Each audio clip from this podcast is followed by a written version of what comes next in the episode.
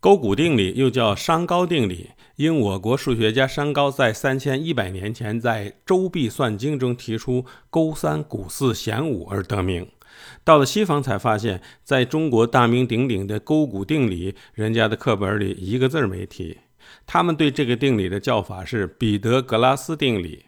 希腊数学家彼得格拉斯比商高先生晚了五百年才发布成果，为啥这个定理以他的名字命名？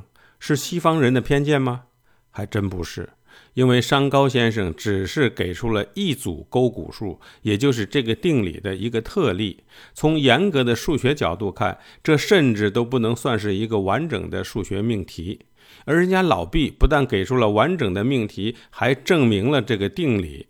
顺便再说一个事实：五千年前的巴比伦人就已经发现了好几组勾股数。